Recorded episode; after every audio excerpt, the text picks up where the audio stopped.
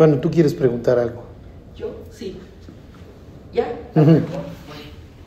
¿Por qué en, la- en el Nuevo- en el Antiguo Testamento, en la época del rey Saúl y del profeta Samuel, los ancianos no tuvieron tanta poder para poner en orden a Saúl?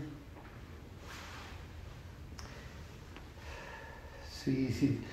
Lo que pasa es que, miren, les voy a decir algo. En, en primer lugar, se acuerdan que la idea es que los gobernaran los jueces. Sí, ¿Qué es lo que sucede cuando hay un rey que tiene una concentración de poder? Mm, Entonces, este, digo, para bien o para mal, si ustedes van leyendo primera de Samuel, Saúl cada vez va concentrando más poder y más poder. Y hasta cierto punto, pues hay a quienes les conviene llevarla bien con Saúl. sí. Entonces, así como que habrá habido muchos que pues, no estaban de acuerdo con cosas que hacía, pues sí. Piensen cuando, cuando Saúl está persiguiendo a David, ciudad a la que entra David, aún de sus paisanos, porque se acuerdan que él es de la tribu de De Judá, las tribus. aún de su misma tribu lo denunciaban, ahí en Keila y no me acuerdo en qué otras ciudades. ¿no? Entonces, o sea, la figura del rey pues, es por lo que siempre quisimos y el rey va a luchar nuestras batallas y etcétera. ¿no? Entonces, este, pues sí, es natural que... Acuérdense que la fortaleza del rey muchas veces también radica en su corte, porque necesitas tener sea, los factores reales de poder tranquilo, ¿no? Este, y en este caso se ve que la llevan bien con Saúl y, y que, pues si no estoy, si no me opongo, pues por lo menos no, si no estoy de acuerdo, ni siquiera me opongo. ¿Sí me explico? Y si David salvó la cara y nos salvó el pellejo, pero ahora lo quieres matar por la razón que tú quieras, ah, está bien, mátalo. Yo no me voy a oponer, porque me conviene el status quo, hasta que me deja de convenir. Y si se acuerdan cuando, cuando asume el reino David, primero lo asume solamente en el sur, porque la gente le sigue siendo fiel a la, a la casa de Saúl. Sí. Digo que la controla un tipejo ahí que es nefasto, que se llama Amasa. Este, pero bueno, pues eventualmente ya David pues, gobernará al, al- al pueblo completo, pero le va a tomar tiempo. Siete años se echa gobernando nomás al sur. Y había muchas tribus, ¿verdad? Eran 12, ¿se acuerdan? Eran 12. 12. Este, y la idea al principio era que eran medio autónomas, ¿sí? pero pues sí, pues empiezan a consolidar cada vez más el reino. El rey funge como una especie de suprema corte de justicia, ¿sí? o sea, no le llevan todos los casos, le llevan nada más los de mayor importancia. Los demás obviamente los están decidiendo los jueces locales. ¿Y quién es el juez local? El anciano, el, el líder del clan. Ah, ok. Ujú. Gracias. Bueno, ¿alguien más quiere preguntar algo? ¿Todo muy claro en sus vidas? Ok, pues no sabría qué preguntar. Más bien. Ok, bueno, pues váyanse al libro de, de Hechos. No sé qué tanto los quiera yo pasear por la Biblia. Lo que pasa es que veo lo que toca y son un chorro de temas. Yo no tengo Biblia. ¿Te prestamos ¿Tienen una? Sí, sí, sí. ¿Tienen una?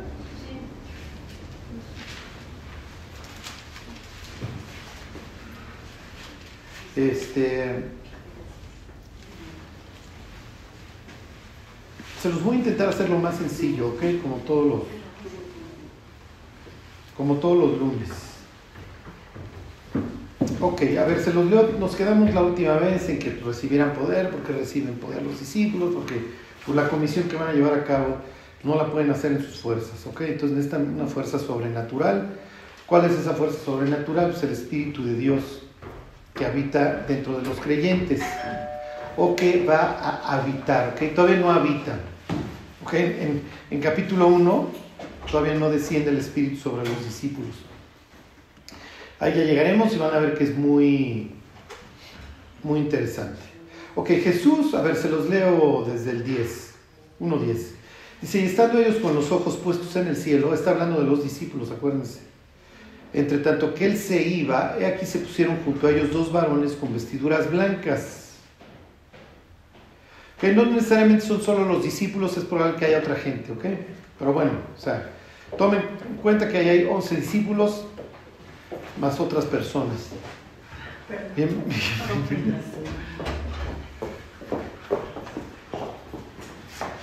La tenías como abandonada, como huérfana se sentía. ok. Este, estamos empezando, ¿eh? Sí, gracias. Ok, entonces están ahí, ¿se acuerdan? Llegan los dos ángeles y les dicen, a ver, cuates, ya dejen de estar viendo las caras, pónganse a trabajar, ¿ok? Bueno, me brinco al 12, 1, 12. Entonces volvieron a Jerusalén desde el monte que se llama del Olivar, el cual está cerca de Jerusalén, camino de un día de reposo. Miren, son estos detalles en donde no sé tanto detenerme. Lo que pasa es que, a ver, se los voy a volver a leer. Entonces volvieron a Jerusalén desde el monte que se llama del Olivar, el cual está cerca de Jerusalén, camino de un día de reposo. ¿Entienden lo que dice? ¿Se les es muy claro o, o sí dirían? No tengo la más remota idea de qué está sucediendo. ok. Bueno, creo que su silencio es este, ensordecedor. Habla de nuestra ignorancia. Esto ya, lo, esto ya se los había dado de Sí, refilón. sí, sí. es Váyanse tantito a la izquierda al libro de Zacarías. Ok, el monte de los olivos Ah, sí, está al oriente de Jerusalén. ¿Ok? Y eso es muy importante. Les voy a echar todo el rollo ya para que, aunque no pasemos hoy estas palabras. ¿Ok? Este, ay, les hubiera traído una foto. Bueno, la próxima semana les traigo. Jerusalén es una ciudad, este, vamos a suponer que, que yo estoy, este, yo soy el norte, ¿ok? Entonces, si yo estoy viendo las ciudades del norte, el, el, ¿cómo se llama? El este está a mi izquierda. ¿Sí, sí me siguen? Sí. Ustedes estarían a mi, a mi occidente. ¿ok? Ustedes estarían al sur. Yo estoy viendo las ciudades del norte y es una ciudad, está en un monte y va descendiendo, ¿ok? La ciudad va descendiendo así. El primer edificio que ustedes en la antigüedad hubieran encontrado es el templo. ¿Por qué? Porque los dioses viven en cerros, viven en montes, ¿ok? El dios de los israelitas no es distinto, él también vive en un monte, es el monte de Sión, o el monte de Jerusalén, como le quieran llamar. Las- el siguiente edificio que ustedes encontrarían, ¿cuál creen que es? El monte. Bueno, es la casa, ¿la casa de quién? El rey. Del rey, exactamente. ¿Ok? Y así sucesivamente va bajando. ¿Se acuerdan que David ve a una muchacha bañarse? ¿Por qué? La muchacha está bañando en su azotea, pero David está hasta arriba, entonces él puede ver cualquier persona hacia abajo. Va bajando, aquí donde ustedes están hay un valle, el Valle de los Hijos de, Hinnom, que es un valle espantoso. ¿Ok? En donde llevan a cabo sacrificios humanos, etc. De su lado está el, Valle del Cedrón, el, Kid- el Kidron Valley, como le llaman. Varias cosas suceden ahí en la Biblia. Y Paulina estaría en el Monte de los Olivos. Entonces, si yo estoy en el templo, yo la alcanzo a ver a ella. Claro, está a una distancia. ¿Ok? En este caso, ¿a cuánta distancia dice este pasaje que está el Monte de los Olivos? Un día de reposo. Un día de reposo. ¿Ok? Bueno. Entonces, la distancia que hay más o menos acá del... es- se considera del centro de la ciudad al límite. ¿Ok? Hay la distancia de un día de reposo. Ahorita regreso a la distancia. El Monte de los Olivos es muy, muy importante. ¿Por qué? Porque dos personajes abandonan la ciudad por ahí. ¿Ok? En realidad, tres personas. Número uno, David. Cuando hay una rebelión en su contra por parte de su propio hijo que se llama Absalón, David abandona la ciudad por el monte de los olivos. Eso es muy grave porque el rey se está yendo. ¿Y por dónde está yendo? Por ese cerro. Se está yendo hacia dónde? Hacia el oriente. Y se acuerdan que ir al oriente, en términos bíblicos, no es bueno. Ok, número dos, en el libro de Ezequiel, Dios se corrompe donde yo estoy, el templo, etc. Y Dios abandona la ciudad. ¿Y por qué cerro creen que la abandona? El monte de los olivos. ¿Ok? Cuando David regresa, regresa por ahí. Cuando Dios regresa, por así decirlo, regresa por ahí, eso es lo que estamos viendo en el estudio de los martes, viendo el, el Evangelio de Marcos. Jesús entra a Jerusalén, viene por el monte de los olivos. ¿Qué mensaje le está mandando a sus paisanos? Oigan, aquí estoy, vengo de regreso. Y como ir al oriente es malo, términos bíblicos, Adán es expulsado al oriente, Lot se va a Sodoma y Gomorra que está al oriente, Caín después de matar a Abel se va al oriente, se bajan del arca y construyen la torre de Babel, ¿dónde? Al oriente. David, este, Daniel acaba exiliado, ¿en dónde? En el oriente. el oriente en términos bíblicos es la lejanía de Dios. Si Jesús viene sentado en un burro, bajando el monte de los olivos, en una dirección oriente-occidente, ¿qué mensaje te está diciendo? Que vengo por ti. El templo, que ustedes creen que está así, la, entrada del templo está viendo hacia el oriente, ¿por qué creen? ¿Qué pasaría si la gente se aleja hacia el oriente y la entrada del templo está para allá? ¿Qué mensaje me está mandando Dios? Me está dando la espalda. ¿Dónde creen que murió Cristo? Cristo muere a espaldas del templo. ¿Por qué? Porque Dios le está dando la espalda para que para reconciliarse con nosotros. Tú vas a pagar lo que ellos hicieron y a ellos les estoy abriendo la puerta. Entonces piensen, Jesús está viendo el muro occidental del templo y está diciendo, Dios mío, Dios mío, ¿por qué me has abandonado? ¿Ok? Bueno, y hay una graduación, entre más hacia el occidente vayas, más cerca estás. Entonces, si tú vienes del oriente y, esta es la entrada del templo, tienes el atrio, el lugar santo y el lugar santísimo. ¿Sí se entiende? Entonces, Jesús va al monte de los olivos y ahí decide irse. ¿Ustedes creen que es importante? Es muy importante, está mandando un mensaje. Me vuelvo a ir como se fue David, pero les encargo el changarro, muchachos. ¿Ok? Y de eso vamos a ver. Eso es lo que hoy vamos a ver. Pero les encargo el changarro, número uno. Y número dos le dicen los ángeles. Miren ya, déjense, déjense estar viendo al cielo. Así va a regresar. ¿Ok? Ahí están en el libro de Zacarías. Ok, Zacarías capítulo 14. Jesús va a regresar justo a este monte porque le manda el mensaje a la humanidad, vengo a vivir contigo. Y así como David tuvo que salir corriendo, así como una vez me fui, lo que ustedes quieran, estoy regresando.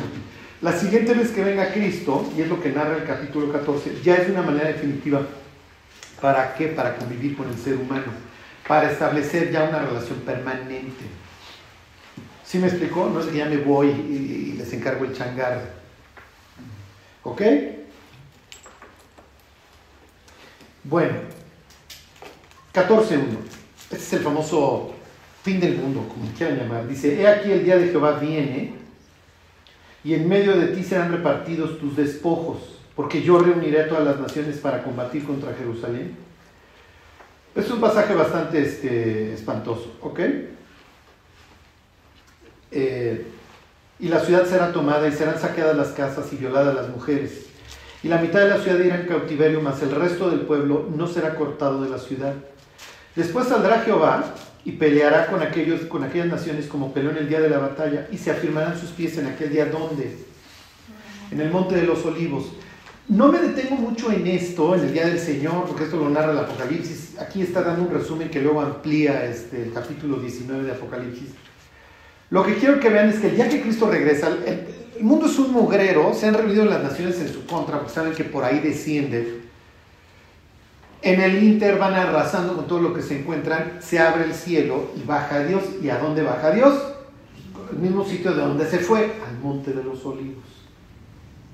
Y también es muy significativo, ¿por qué? Porque se acuerdan que ahí lo aprenden.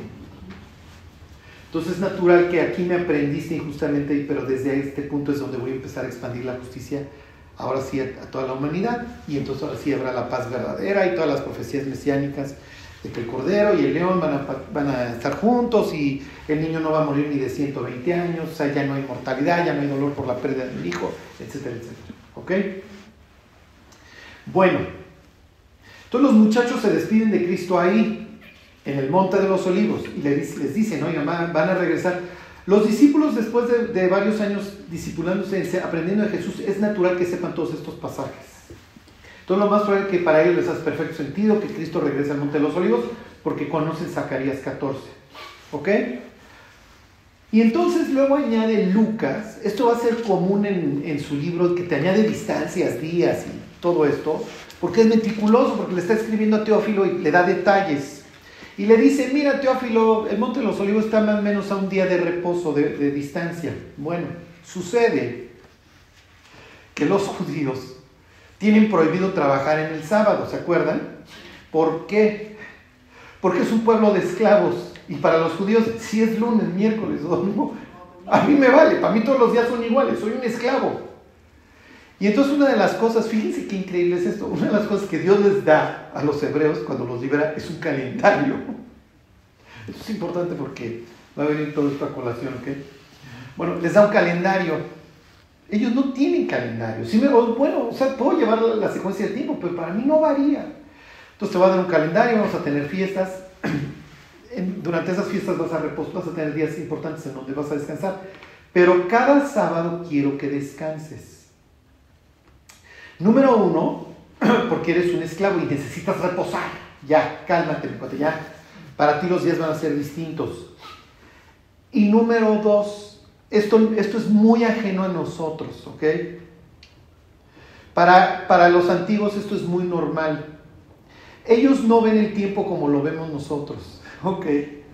Por eso, me gusta ver sus caras así de, o sea, todos los lunes que les explico estas cosas, porque cuando nos metemos al mundo de la Biblia, no entendemos qué está sucediendo muchas veces porque es un mundo ajeno. Ok, para los antiguos el tiempo no es lineal. ¿Ok? Para nosotros sí, además de que nosotros vamos viendo un progreso muy, muy, ¿cómo decir? Cada, cada X años, cada vez. O sea, todos nos acordamos de, no sé si todos aquí tuvieron un iPod para la música, ¿se acuerdan el cubo ese? Que hoy se nos hace ridículo, ¿no? Entonces, para ellos, como ellos no tienen estos saltos, ellos no, no, no, ven el tiempo como nosotros. Para ellos el tiempo no es lineal, es cíclico. Se repite, se renueva. ¿Ok? Y entonces, como Dios ordenó el caos en seis días y reposó el séptimo, ¿se acuerdan? Que no implica que, se echó en una hamaca con una piña colada, no. Está disfrutando del orden. Ya no hay cosas que arreglar. ¿Sí, ¿Sí se entiende? Lo único que hay que hacer es mantenerlo. Entonces nos dedicamos seis días a mantener el orden y el séptimo lo disfrutamos. Ok, entonces como el antiguo ve esta renovación semanal y mensual, entonces ellos tienen fiesta todos los sábados que consiste en descansar y, todas las, y todos los novilunios que le llaman la luna nueva, entonces tienen cada 30 días tienen una fiesta. Y esto se los voy a pedir. Esto es muy importante. Los seres humanos, yo no sé si se dieron cuenta, nos estamos desquiciando, nos estamos volviendo locos. ¿Ok? El, el aparato nos está desquiciando. Y no le damos chance a nuestro cerebro de descansar. Ajá. Entonces lo tienes en un estímulo constante, constante, constante. Miren, yo no sé si les pasa, pero cuando no tienes nada que hacer, estás viendo el teléfono. ¿Ok? Y eso no es bueno. ¿Ok? Los antiguos no tienen obviamente ese problema. ¿Ok? Ellos sí tienen esta capacidad de aburrirse porque muchas veces eh, eh, no hay nada que hacer. Además, estoy de acuerdo con el, con el ritmo circadiano porque me levanto a chambear cuando canta el gallo, pero pues ya no voy a seguir labrando cuando es de noche, ¿sí me explico? Entonces mi cerebro está perfectamente alineado con la creación. Aunque ustedes no lo crean, más que la alimentación, más que el ejercicio, el factor número uno para que ustedes se mueran muy viejos y bien, o se mueran con muchos años siendo jóvenes, es que se levanten cuando sale la luz o poquito antes y que empiecen ya a pensar en acostarse cuando se... O sea, que sigan el ciclo del... Las personas que sufren de insomnio, lo primero que les dicen los doctores sensatos es en la mañana salte y exponte al sol. Para que le mandes a tu, a tu cerebro el, mensaje de que ya es de día y desde ese instante el cuerpo dice, ok, ya, se acabó esto de la melatonina, me expongo y cuando llegue la oscuridad el cuerpo solito empieza a generar la melatonina. Si te estás exponiendo a esto, el cerebro dice, pues todavía es de día y entonces pues, no genero melatonina. Entonces ahí tienen las pobres personas con insomnio.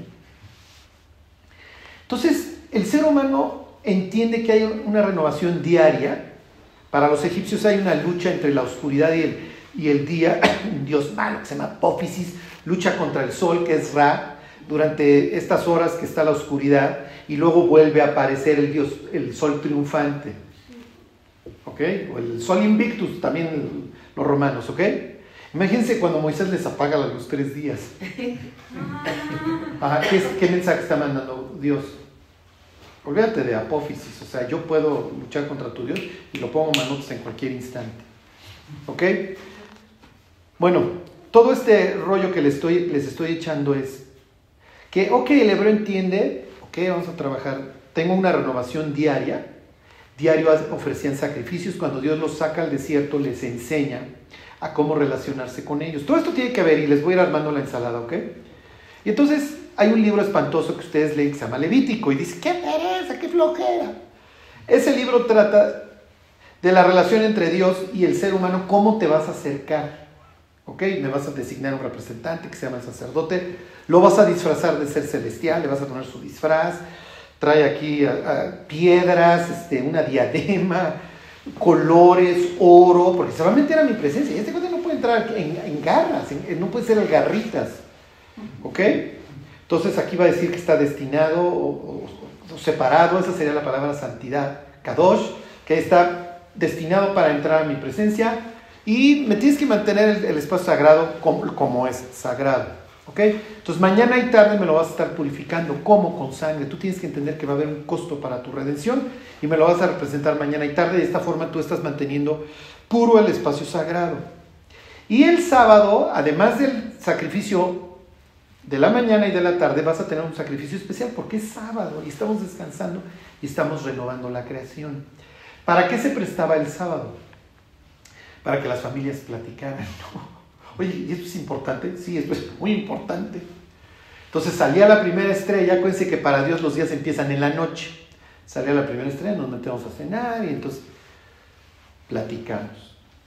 A la mañana siguiente no podemos encender fuego porque sería trabajo. Acuérdense, este no es prender la estufa ni el microondas. Esto es trate la leña y sí me explicó. Entonces prepara la comida desde el desde el viernes en la tarde, porque cuando salga la primera estrella viernes en la noche empieza el sábado, y entonces esto se presta para qué? Para generar comunidades muy fuertes. Si nos vamos a reunir en la sinagoga, nos vamos a tener que aprender a tolerar toda la vida, porque vamos a la misma, ¿por qué? Y aquí viene la distancia del día de reposo.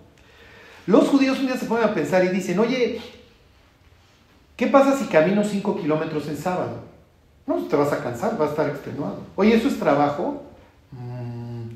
pues yo creo que sí es trabajo. No lo dice la Biblia, pero ellos pues, llegaron a la conclusión de que vamos a poner una cierta distancia límite para que la gente no salga a correr el maratón los sábados, pues se trata de descansar, porque estamos renovando la creación. ¿Sí se entiende? Y llegaron al acuerdo en 1200 metros, en términos nuestros. Las ciudades tenían marcadores a los 1200 metros para que no, si venías del centro de la ciudad, no, no te cruzaras, porque ya estás chambeando, entonces estás quebrando el día de reposo. El día de reposo está hecho para meditar. Y nosotros pensaríamos, oye, pero qué mala onda, no los dejarían correr ese día. No, estos cuates trabajan con sus brazos todos los días, no quieren salir a correr, son delgados, no tienen, ¿cómo se llama? Este, males metabólicos. ¿Sí me explicó? Entonces, lejos de hacerlos que hagan ejercicio, lo que tienes que hacer es relajarlos. Y el del ejercicio es el griego, es sí, es sí le gustan las luchas y la jabalina y etcétera. Son sociedades acuérdense, esclavistas. Entonces ya conquisté al de al lado y pues tengo esclavos. Entonces, me puedo dar el lujo de andar con el discóbolo y sí me explico, y en el teatro lo que se me pegue la gana. Los hebreos no. Los hebreos tienen ciertas normas que atemperan la esclavitud. Entonces yo tengo que trabajar y además ellos ven con, buenas, con buenos ojos el labrar la tierra. ¿Por qué? Porque es la tierra que Dios me dio. ¿Sí me explicó? Y si han leído el libro de Proverbios, pasas por la casa del ocioso y entonces está lleno de espinos y carros que ya crecieron porque este cuate es un flojo, no cuida su tierra. ¿Sí se entiende? Bueno, entonces se lo resumo. Los discípulos ven partir a Dios en el monte de los olivos. ¿Por qué? Porque por ahí mismo va a regresar. Porque lo dice Zacarías. Es natural que ahí se despidiera Cristo. Y Lucas simplemente dice, y miren, está en términos de ustedes en 2000 años, en 1200 metros más o menos. Entonces se regresan, ¿ok? ¿Qué es lo que va a continuar ahora explicando el libro de Hechos? La construcción del nuevo templo, ¿ok? Es lo que va a venir a continuación. Pero para construir el nuevo templo vas a necesitar, en este caso, a los fundadores. Cristo decidió construir, y ahorita van a ver por qué hablo del nuevo templo, porque literalmente es lo que va a suceder. Cristo decide construir lo que nosotros entenderemos por la iglesia, o en términos como Pablo lo diría, o ignoráis que vosotros sois el templo de Dios, o el nuevo templo, la, nueva casa de Dios, con gentes, y con, ¿cómo les diré? Y arrancando con 12 fundadores. ¿Por qué 12? ¿Por qué creen que 12? Por los 12 apóstoles. Sí, sí, o sea, Jesús tiene 12. Por las 12 puertas de la ciudad. Bueno, sí, 12 puertas de la ciudad, pero ¿por qué tiene 12 puertas la ciudad? Cada tribu. Cada tribu, ok, acuérdense que Israel se compone de 12 tribus. 12 tribus. Ajá, este, Ajá. Entonces, exactamente. Entonces, es natural que cuando Cristo tiene sus 12 discípulos y uno tiene a bien suicidarse, los discípulos dicen, oigan, Jesús decidió tener 12 en el grupo.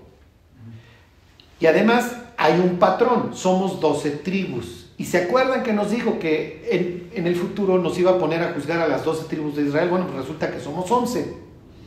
Entonces necesitamos un doceavo. Bueno, pues vamos a buscar al doceavo. Y ahorita van a ver el criterio que eligieron para, para escoger al doceavo.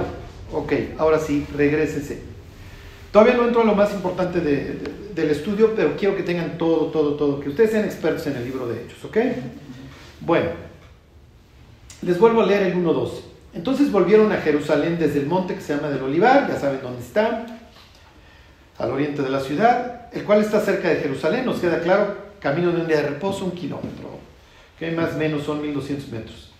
Ok, y entrados, subieron al aposento alto, donde moraban Pedro y Jacobo, Juan, Andrés, Felipe, Tomás, Bartolomé, Mateo, Jacobo, hijo de Alfeo, Simón el celote y Judas, hermano de Jacobo.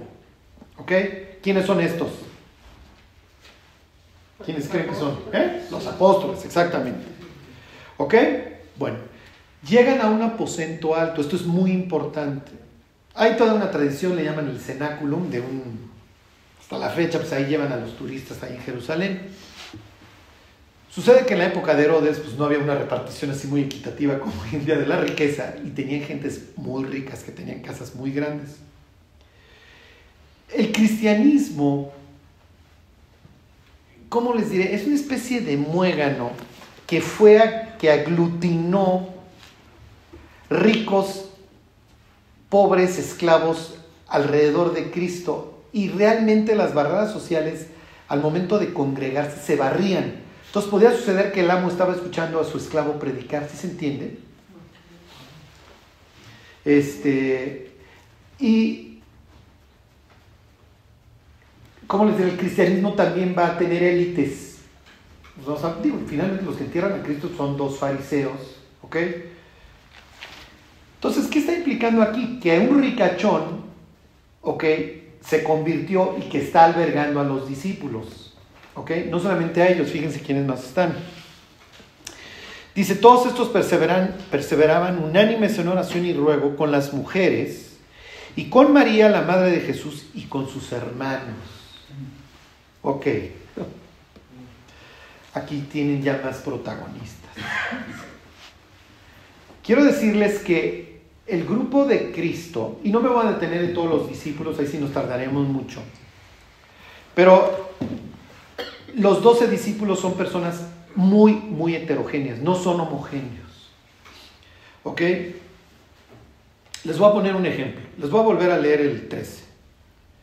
Dice, ahí están en el aposento alto donde moraban Pedro y Jacobo, Juan, Jacobo y Juan son hermanos, Andrés, Andrés es hermano de Pedro, Felipe, Tomás, ¿se acuerdan de Super Tomás el incredulazo?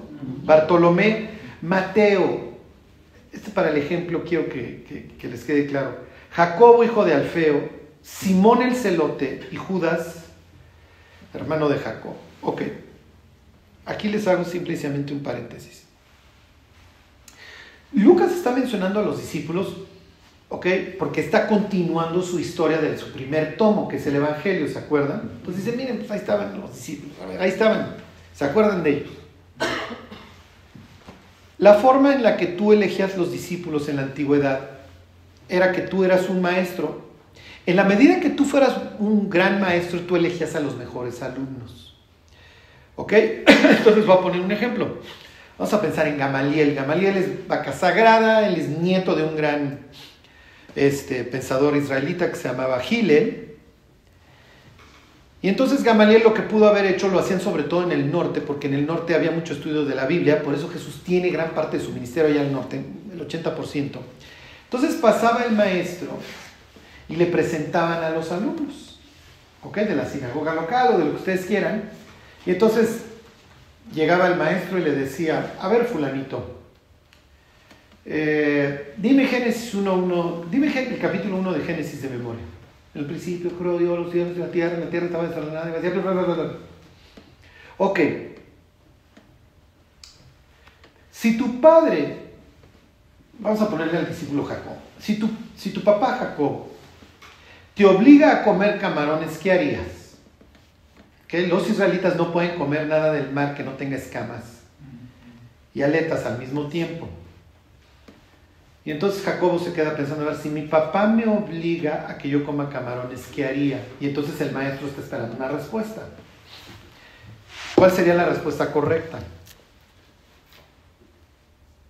Ahora vamos a preguntar a nuestra discípula de Indias, nuestra conejilla de Indias va a ser Claudia. ¿Cuál sería la respuesta correcta, Claudia? Te lo voy a plantear de esta manera. Tú eres una judía y Arturo te obliga que y eres devota de Dios y Arturo te obliga a que comas camarones. ¿Qué harías? ¿Te los comes o no? bueno, ese era el inciso C. Tenemos inciso A, sí, inciso B. ¿No? Ok, tenemos ya un inciso C. Híjoles. Dios por encima de la autoridad humana, ¿no? Ok, Elisa diría. ¿Cuál era el inciso A? ¿Que sí? Bueno, Elisa diría inciso B. No, no me los como. Aquí está tu vuelta a la vida. Sáquese. ¿Se dan cuenta que hay un conflicto de normas? En el caso de Jacobo, ¿qué normas tiene en conflicto Jacobo? Honra a tu padre y a tu madre para que te vaya bien y seas de larga vida. Y no se contaminen con los alimentos, no vale la pena. es el mensaje que manda Levítico cuando dice, a ver, ustedes no pueden andar tragando esto. Y acuérdense, lo que contamina al hombre, y eso lo vamos a ver, no es lo que le entra por la boca, es lo que sale de su corazón. Ellos lo tienen claro. Lo que pasa es que ellos sí entienden que las naciones vecinas se la viven vomitando cuando comen estas cosas y contaminan el espacio sagrado. Y vomitar implica que se te está saliendo la vida. Si se entiende, si tienes una diarrea tremenda, quiere decir que estás perdiendo líquidos, se te puede ir la vida. Entonces ellos no tienen el refri como nosotros. Entonces estos se me mueren de cisticercosis, estos se me enferman cada vez que se echan las almejas, los fenicios, lo que ustedes quieran. Y Dios no lo prohíbe. ¿no? Entonces tampoco crean que, oh, esto será algo cósmico. No, o sea, tengo que tener un pueblo ejemplar y este pueblo ejemplar no se me puede estar muriendo de, sí me explico, de disentería. ¿Ok? Y ya no entro a más detalles que tengan que ver con la popochas porque hay disposiciones al respecto. ¿Ok? En la Biblia pues tenían que tapar, etcétera, porque es el espacio sagrado. Bueno, entonces en este caso Jacobo se encuentra frente a un dilema porque el, maestro me está presentando un conflicto de normas. Honra a tu padre y a tu madre y no comas esto. Entonces vamos a suponer que a Jacobo le dice, me los como. Y entonces el maestro le dice, ¿por qué Jacobo? Porque considero que la honra al padre es más importante que las normas dietéticas. Y entonces el maestro le dice, contestaste bien. Tienes lo que se necesita, vente conmigo. yo te, te, elijo. Si llegaba con, con, otro chavo, a ver, vamos a, viene un, otro discípulo que tiene 11 años, piensen gente joven, ¿ok? es la expectativa de vida anda por ahí de los 40. Entonces llega un cuate de 11 años, 12 años, que quiere ser un rabino, que quiere ser un gran maestro. Entonces le dice, a ver, Salomón, este, tu papá te obliga a comer camarones, ¿qué harías? No, pues no me trago los camarones, que mi jefe... Mm, a ver, dime de memoria, Levítico 26, bla, bla, bla, bla. Mm, ya no me acuerdo. Si ven cómo se elegían a los discípulos, mientras mejor maestro eres, mejores alumnos tienes natural. Ustedes se rayan, ¿ok? Ustedes están rayados. Bueno, Bendecidas. ¿Cómo elige Cristo a los discípulos? ¿Sí me explicó? O sea, va pasando. A ver, este par de pescadores, bola de ignorantes, vénganse. Y miren, uno diría, bueno, pues igual Juan y Jacobo estos eran pescadores, lo mismo que Andrés y Pedro, pues algo sabían. Pero Mateo. Exactamente, ese es el punto. Hay uno que es farolón, que está sentado debajo de la higuera, porque cuando venga el Mesías todos vamos a vivir debajo de la higuera, porque hay prosperidad. La higuera es dulce, ¿se acuerdan? Y en el desierto tener tus hijos es algo, pues es un lujito. Entonces Jesús le dice, te vi debajo de la higuera. Ay, ¿en serio, maestro? Sí, tú eres el Mesías. Dice Jesús, cálmate. O sea, no porque te dije que te vi debajo de la higuera, ya te, te voy a decir de brusque, soy el Mesías. Vas a ver cosas que lo van a acreditar. Entonces pudiéramos decir que Natanael tal vez era el matado del grupo y que él sí sabía muchas respuestas cuando Jesús hacía sus trivias bíblicas. De ahí en fuera, vayan ustedes a saber cuánto saben los otros.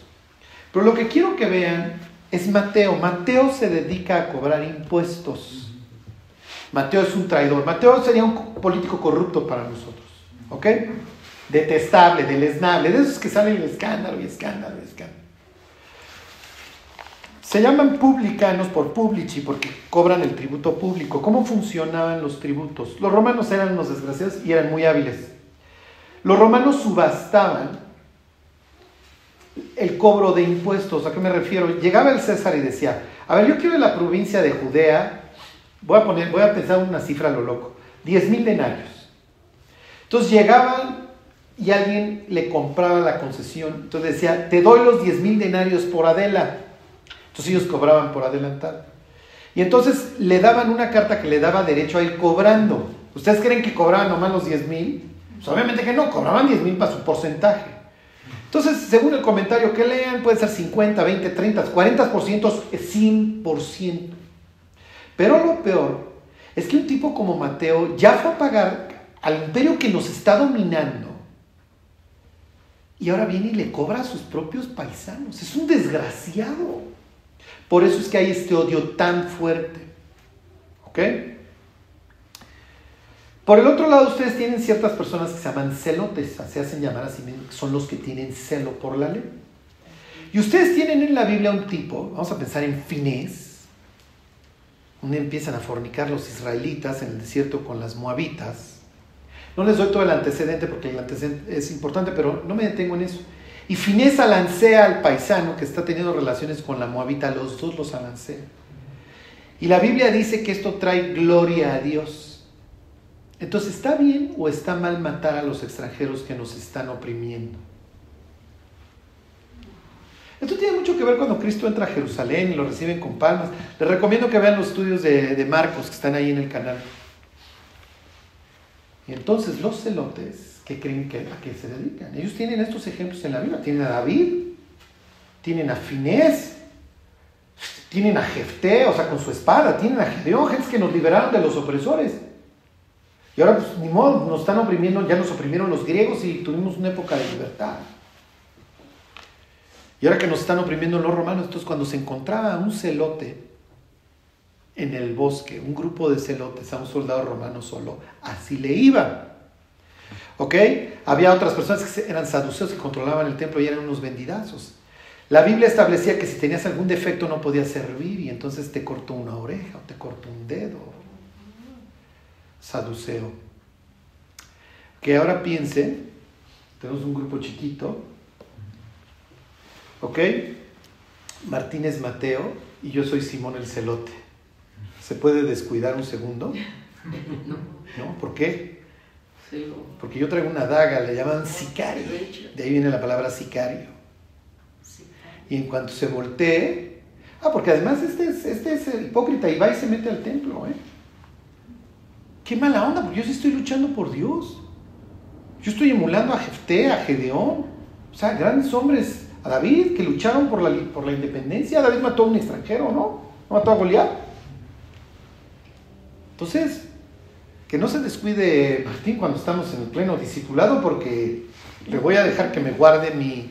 Lo que quiero que vean es que Jesús no anda calificando, precalificando a los alumnos, está tomando gentes normales y lo está tomando todas Y es un grupo totalmente heterogéneo, o sea, inclusive llevan a la mesa donde están cenando sus odios. Y es natural. Igual Mateo ya se arrepintió. Yo lo sigo odiando porque este cuate tal vez, sí me explicó, yo tal vez he visto familiares míos crucificados. Entonces, qué mala onda que haya personas como él. ¿Y por qué tú lo aceptas, Dios? Porque estamos en el mismo camino. Entonces, para que ustedes vean cómo Cristo cambiaba los corazones y, estos grupos tan heterogéneos los hacía de un mismo sentir. ¿Qué, ¿Qué tanto los hizo de un mismo sentir a estos 11 muchachos que hoy estamos a 2000 años en bosques de reforma estudiando la Biblia y estudiando lo que ellos hicieron? ¿Ok? Entonces se los pongo como ejemplo para que cuando ustedes piensen en, los, muchachos, y, yo les doy la palabra muchachos a propósito, son cuates, el más grande está el que está casado, tendrá 18 años. Nosotros somos 15, 16 años. Mi hijo tiene 16 años. Que Dios llegue y le diga a un muchacho de 16 años, cuate, te encargo el reino y échale ganas. Claro, maduraban antes. Pues desde chico estás pastoreando las ovejas y cuando pasas, rebas cierta edad, pues ya estás en el campo. ¿Sí me explicó? Y además estás trabajando sol a sol con tu abuelo, con tu tío, con tus primos. Entonces los hombres se van a volver hombres, porque todo el tiempo están hablando con hombres. ¿Sí me explicó? Y, hablan como hombres, saludan como hombres. Hoy tenemos una crisis de masculinidad tremenda. ¿Sí me explico? Ya no hay carriles en el, en el eje vial. Entonces es natural que si tú estás ordeñando al, al chivo o a la oveja, las 6 de la mañana con tu abuelo, ¿qué te está contando tu abuelo? Todas sus anécdotas, sus experiencias. Estás madurando así. ¿Ok? Entonces, tienen este grupo heterogéneo en que no van a perder su individualidad y su estilo propio. Pero a ver, mi, a ver, mi, mi celote, ya enfílale para allá. Porque ahora te vas a dedicar a ganar las almas. Esto es lo que necesita el ser humano. No vas a traer el reino de Dios por la espada, lo vas a traer con esto. El ser humano necesita un cambio de corazón, no de circunstancias, acuérdense. Si tú vuelves a colocar al ser humano en el mismo paraíso, pero con el corazón igual, vas a volver a tener tribunal de lo familiar, antrax, bomba atómica, lo que ustedes quieran. Porque el problema del ser humano está aquí. Bueno, y eso es lo que Dios eso es lo primero que Dios cambia porque ese es el epicentro. Pero para que el mensaje de, la transformación de los corazones fluya, ok, primero tengo a mis once, acábenme mi equipo y de ahí nos arrancamos muchachos. ¿Ok? Entonces aquí la Biblia nos habla de los discípulos y la familia. No sé qué tanto detenerme, la familia, la familia. ¿Quieren que hablemos de la Sagrada Familia? Ahora váyanse a Juan 7. Estoy viendo cuánto tiempo nos queda están María, la madre de Jesús, y están sus hermanos. A ver, miren, vámonos en orden, vámonos a Marcos 3. Jesús está en Capernaum, Jesús está en el norte.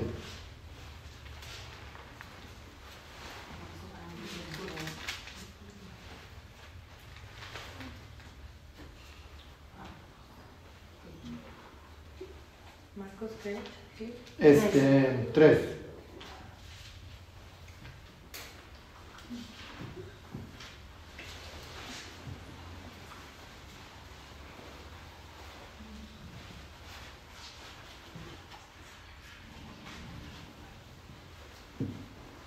Este. Ok, bueno.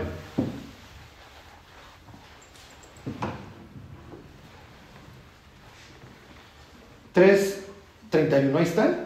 Sí. Viene, dice. Vienen después sus hermanos y su madre, y quedándose afuera enviaron a llamarle. ¿Ok?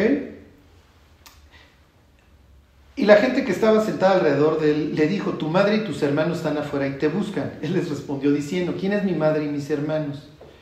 Y mirando a los que estaban sentados alrededor de él, dijo, he aquí mi madre y mis hermanos, porque todo aquel que hace la voluntad de Dios, ese es mi hermano y mi hermana y mi madre. Ok, ¿qué estaban haciendo ahí su, qué estaba haciendo su familia? Esperándolo, ¿no? ¿Eh? Lo estaban esperando, ¿no? Este, bueno, sí lo están esperando. ¿Se acuerdan que ahí está sanando una persona y estaba la casa atascada, etcétera? ¿A qué habían ido su madre y sus hermanos?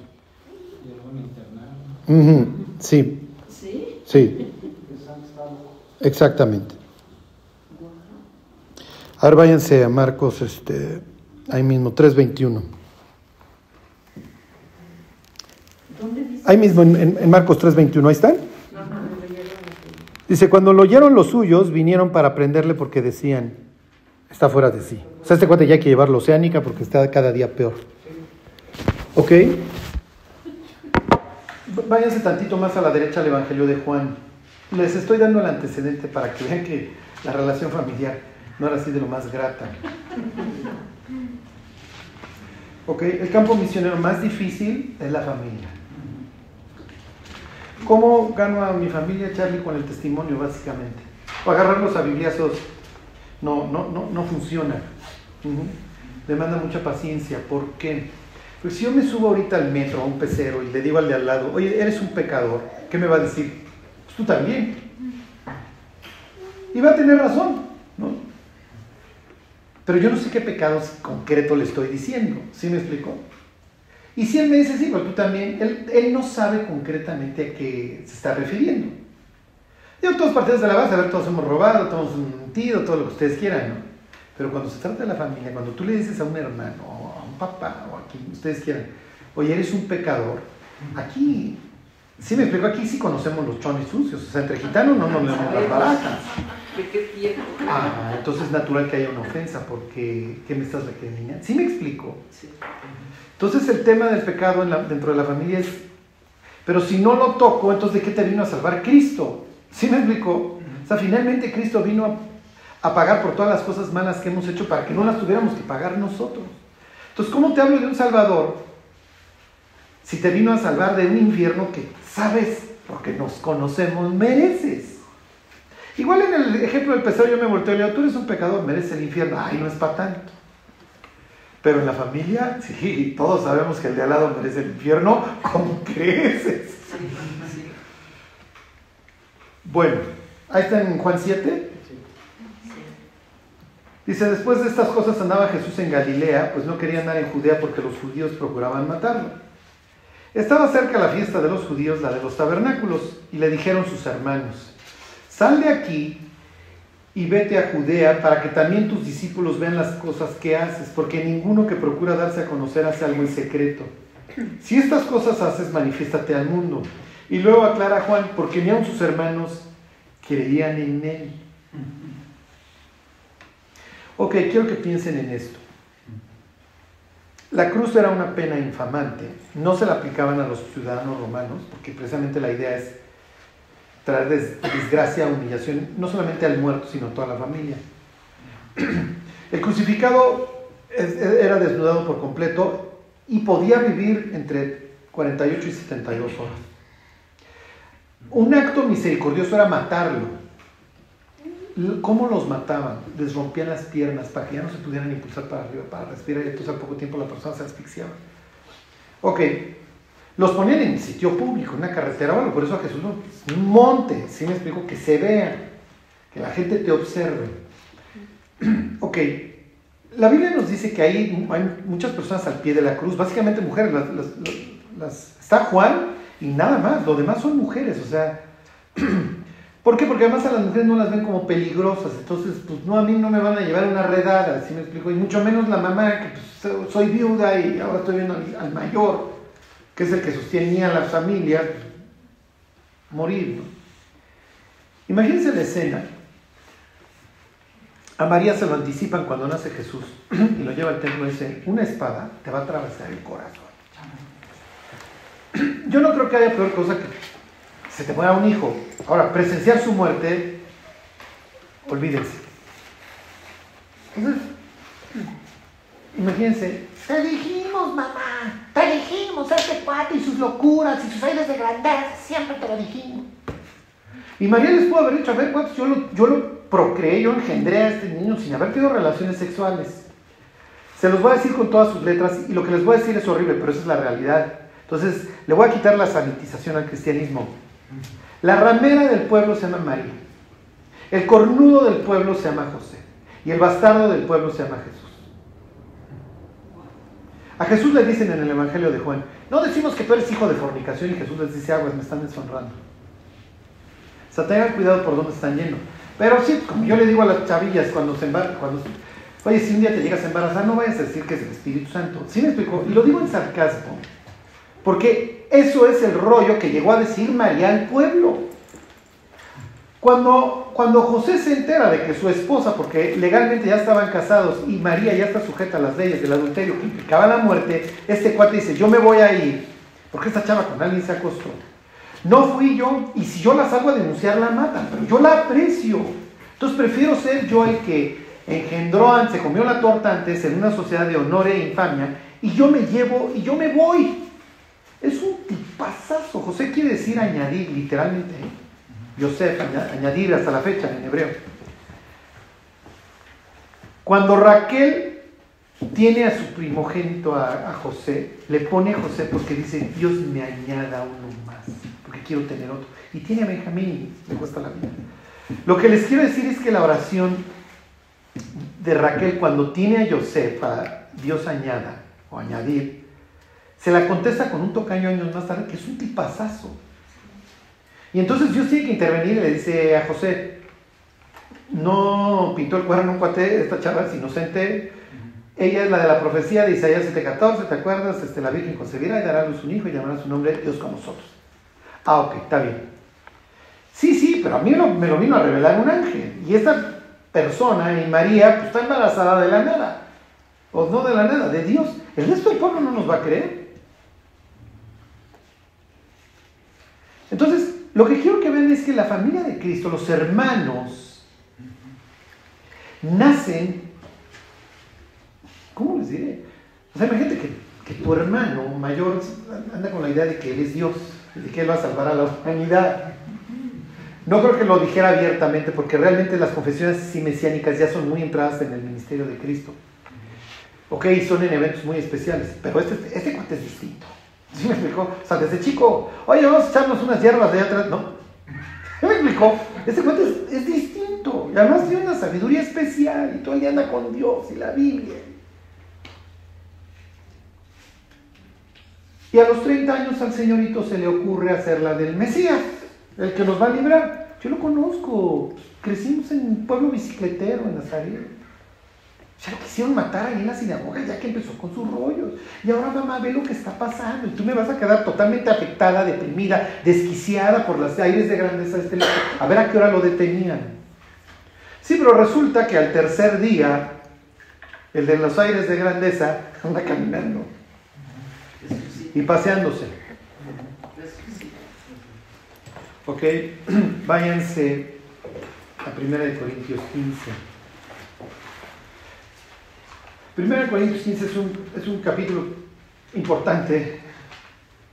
Miren, siempre me quiero ir muy lejos, no sé qué tanto los atarrago de, de Biblia.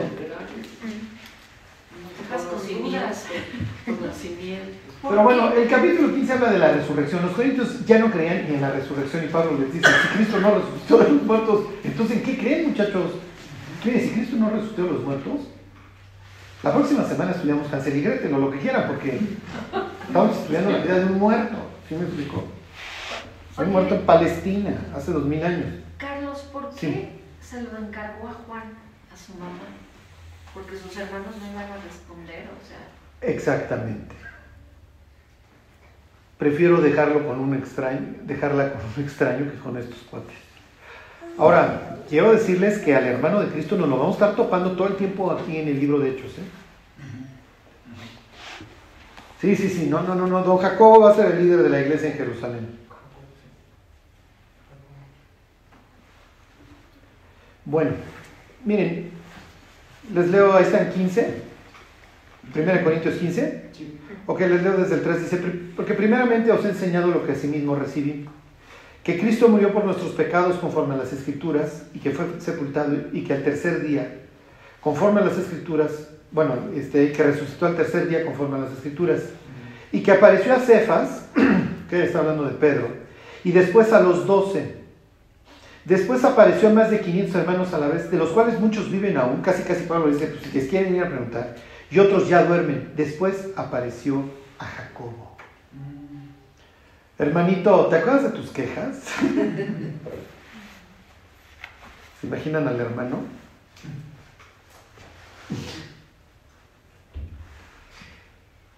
Con la novedad de que, ups,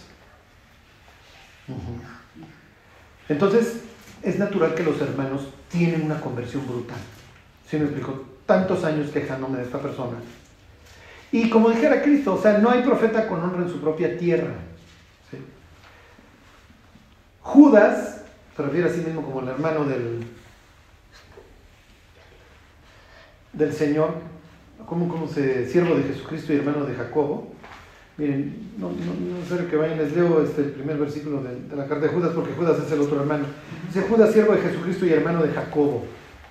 Ok, ni siquiera se menciona como hermano de Cristo, soy hermano del, de Jacob, pero de Cristo, en la carne sería yo su hermano, pero entiendo que soy su siervo en términos celestiales. Entonces, ese es el equipo que hay. ¿Ok? Están los discípulos, este grupo de jóvenes todo heterogéneo. Está María, la mamá, están los hermanos. Y van a sumar en total 120 personas. ¿Ok? O sea, entre discípulos, la familia y todos los convertidos que viven en Jerusalén o andan por ahí. Corintios nos dice que son 500, ¿ok? Los otros 500 se mantienen, este, pues ya estarán regados en sus casas o donde ustedes quieran. Pero aquí en Jerusalén permanecen 120 personas. ¿Por qué, Carlos? ¿Por qué van a permanecer 120 personas? Resulta que los judíos en el exilio decían que para que hubiera un tribunal que resolviera conflictos, un Sanedrín, necesariamente tenía que haber en esa ciudad 120 personas. Entonces, esta comunidad de 120 es una especie de exiliados que no son del, que todavía no llegan al cielo, pero que el mundo tampoco va a ubicarlos, ni el judaísmo ni los romanos, y que se van a dedicar a proclamar un mensaje que literalmente transforma la vida de las personas. ¿Cómo lo saben ellos? Porque sus propias vidas fueron transformadas. Piensen en los hermanos. ¿Ok? Y estos van a ser, por así decirlo, hasta este momento nuestros fundadores. Nos falta uno. ¿Ok? ¿Por qué? Porque tenemos 11 discípulos, pero nos falta uno. Y de eso trata el resto de Hechos 1. Me voy a, les voy a dar una embarrada, regresen a Hechos y ahí terminamos. Y les voy a decir lo más importante. Yo les dije que había una parte importante, la, que quiero que se lleven. Cuando lleguen al cielo, no necesitan saber si un día de reposo, una distancia eran los 1200 metros. Nadie le importa, ni a los ángeles, ni a Dios, ni a nadie le importa esa distancia hoy en el cielo. O sea, le puede tener, le podría tener con menos cuidado. O sea, ¿ok? Si se acuerdan que el Monte de los Olivos estaba al oriente de la ciudad y no al occidente, tampoco viene en el examen. Lo que quiero que piensen es lo siguiente. Ahí tienen estos protagonistas que ya la pasaron mal porque se chutaron la presión, la crucifixión, todo, esto. Finalmente Cristo resucita y ok, ya, ya me cargaron el changarro. Oigan, ¿qué creen? Pues éramos 12, pero pues uno se suicidó. La próxima semana vemos qué es lo que lleva a Judas a suicidarse. ¿Quién es Judas? La Biblia habla mucho de Judas. No, no solamente los evangelios, o sea, el Antiguo Testamento hay tres referencias en los salmos, distintos salmos a Judas. Bueno, lo que quiero que piensen es esto. Entonces dicen, bueno, vamos a seleccionar al 12. Y entonces vienen dos contendientes, por así decirlo, dos grandes cuates. O sea, uno se llama Barsabás, que se llama Justo, y otro se llama Matías. Y entonces dicen, oiga, bueno, pues estos dos son unos grandes cuates. La idea es que conocieran a Cristo desde el principio de su ministerio hasta su resurrección, o sea, que, se vieran echado toda la historia completa porque es la que tienen que platicar. Y van a echar dados. La próxima semana les enseño unos dados. Ahí los tengo en un iPad. Para que vean lo que echaban. Cómo echaban suertes. Este. Y finalmente sale Matías, ¿ok? Entonces ellos oran y dicen, bueno Dios, tú que conoces los corazones, esto es muy importante, el corazón. Tú decides quién de ellos quieres que sea el, el 12. Bueno, pues, la suerte cae Matías, entonces es Matías. Lo que les quiero decir es, y este es el tema que yo he estado rumiando cada vez que pensaba en esta plática de hoy, es en este tema de la sustitución. Literalmente Pedro va a citar un salmo que dice, tome otro su oficio, Refiriéndose a Judas. Y entonces, ¿cómo les diré? Dios tiene esta política de delegación, yo te encargo, pero si no quieres, va a haber quien quiera. ¿Sí se entiende? Entonces, a ver, tú puedes decidir caminar conmigo o no. Yo tengo un plan para tu vida, pero si no lo quieres seguir, no te voy a obligar. Y yo tengo un ministerio para ti, pero si tú no lo haces, pues ni modo, voy a tener que traer a alguien más. No es lo que espero, ni es lo que quiero. Ojalá todos los hijos de Dios estuviéramos trabajando todo el tiempo. Pero Judas hace el check-out. Miren muchachos, yo antes que arrepentirme me suicido. Un día me lo dijo un señor, eso me lo dijo un señor. Horrible, palabras espantosas. Antes de arrepentirme me suicido. Y era la política de Judas, ¿no? Antes de arrepentirme me suicido. Porque, pues en realidad todos los discípulos traicionan a Cristo esa noche. Y especialmente dos, Pedro, Bocón y Judas. Pedro, pero Pedro tiene esta idea de enfrentarse a sí mismo y enfrentar a Dios. Lo vemos la próxima semana con calma. Pero lo que quiero que se lleven hoy es, Dios me está llamando. Dios tiene un propósito para mi vida. Y adelante hay todo un plan. Hay muchas almas, hay mucho gozo, hay muchas cosas que yo puedo reparar, no solamente en mi vida, sino en la vida de los demás. Pero puedo decidir no hacerlo. Y si yo decido no hacerlo, alguien lo va a tener que hacer. Y Dios trae a alguien más. Y es horrible. Y es horrible y a lo largo de nuestra vida muchas veces vamos recogiendo cosas que otros dejaron. Literalmente. Que abandonaron y bueno, pues llegas tú y pues, a ver, pues yo lo recojo. Que tome otro su oficio. Y sale. Entonces, miren, lo que les quiero decir es que no hay un llamamiento más alto que servir a Dios. Y vamos a tener muchísimas depresiones, tentaciones, ansiedades, problemas. Eso yo creo que nunca nos van a faltar. Eso no escasea. Pero el día que estemos a punto de partir, no, lo que nos va a preocupar es qué, qué hice con mi vida. Entonces les voy a recomendar que escriban su epitafio, esta frase en su lápida que dice, aquí yace, dos puntos, y pongan la frase que los define, que les gustaría que los define. Y termino con, con esta anécdota, me voy, la próxima semana se lo retomo. Un día va pasando un rabino junto a una muralla romana. Y entonces le grita el soldado romano que está ahí de vigilante, ¿quién eres y a dónde vas? Y entonces voltea el rabino, los judíos eran mucho de preguntas, okay, aprendemos a través de preguntas. Y entonces le contesta el rabino y le pregunta, ¿cuánto te pagan por preguntar? Imagínense el soldado, se rasgándose el casco, este judíos extraños, ¿no? Y le dice, un denario, si un denario al día. Y entonces le dice el rabino, ¿te pago dos? Si te paras afuera de mi casa todos los días y me lo preguntas, ¿quién eres y a dónde vas? Entonces nunca olviden quiénes son y a dónde van. Porque el día que esas dos cosas se nos olvidan, adiós la brújula y empezamos, olvídense uno a desvariar, nos podemos llevar a muchísimas personas de corbata, hacemos muchísimo daño, lastimamos a personas. Entonces, Charlie, ¿qué te gustaría que dijera tu lápida? Miren, algo así como, aquí ya se, alguien que le gustó enseñar la Biblia. Ya, hay una frase que, ok, pues ese soy y hacia allá voy. Bueno, pues tengo que hacer y de qué me tengo que abstener para vivirlo. Entonces nunca olviden que Dios nos está llamando a cada uno de nosotros a servirlo, que es voluntario. Nuestra libertad no la perdemos en el momento de la conversión, pero tampoco hay un llamamiento mayor. El nombre de Matías está escrito en la entrada del cielo. No, los nombres de los de, los, de las tribus están en las entradas. Pero los fundamentos de la ciudad se acuerdan que tienen los doce apóstoles. Cuando veamos en la eternidad la ciudad celestial, ahí está el nombre de Matías.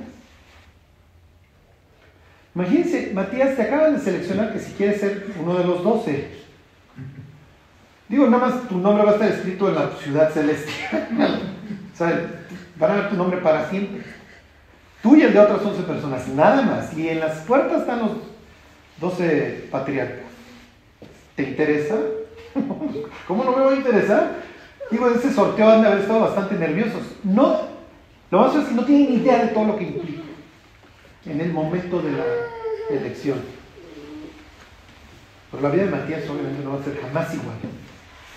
Soy uno de los doce. O sea, Dios me está dando un llamamiento altísimo. Hey, pero no, no quiere decir que nosotros no tengamos un llamamiento similar. Podemos decidir caminar con Dios todos los días, a pesar de las circunstancias. Bueno, esa es la idea. Este terrible concepto de la sustitución. No quiere, pues llamo a otro. Pues tengo que concluir mi equipo. Ya tengo a los 11, meto al 12, ahí está la familia. Jacob va a ser un gran, uno de mis hermanos, un gran cuate. Lo mismo que Judas. Mi mamá chilló desconsolada tres días hasta que dejó de llorar. Bueno, ok, pues vamos a orar. Que no perdamos de vista el objetivo. El objetivo es caminar con Dios a pesar de nuestros fracasos, errores, problemas, etc. Dios, te queremos dar gracias por, por haber dado tu vida por la nuestra, Dios. Por haber asumido ese sitio en la cruz donde tú pagaste por nosotros. Y Dios ahora habernos dado una nueva vida. Tú sabes, Dios, que no lo merecíamos, tampoco merecíamos que pues Dios, ahora fuéramos tus representantes en la tierra y te sirviéramos, pero tú así lo quisiste, te damos gracias. Entendemos, Dios, que no hay un privilegio más alto. Te pedimos, Dios, que nunca lo olvidemos, que tú nos guardes del mal, Señor, que nos bendigas, que bendigas esta casa, que bendigas esta iglesia, Señor. Y que jamás olvidemos quiénes somos y a dónde vamos. Te lo pedimos por Jesús. Amén.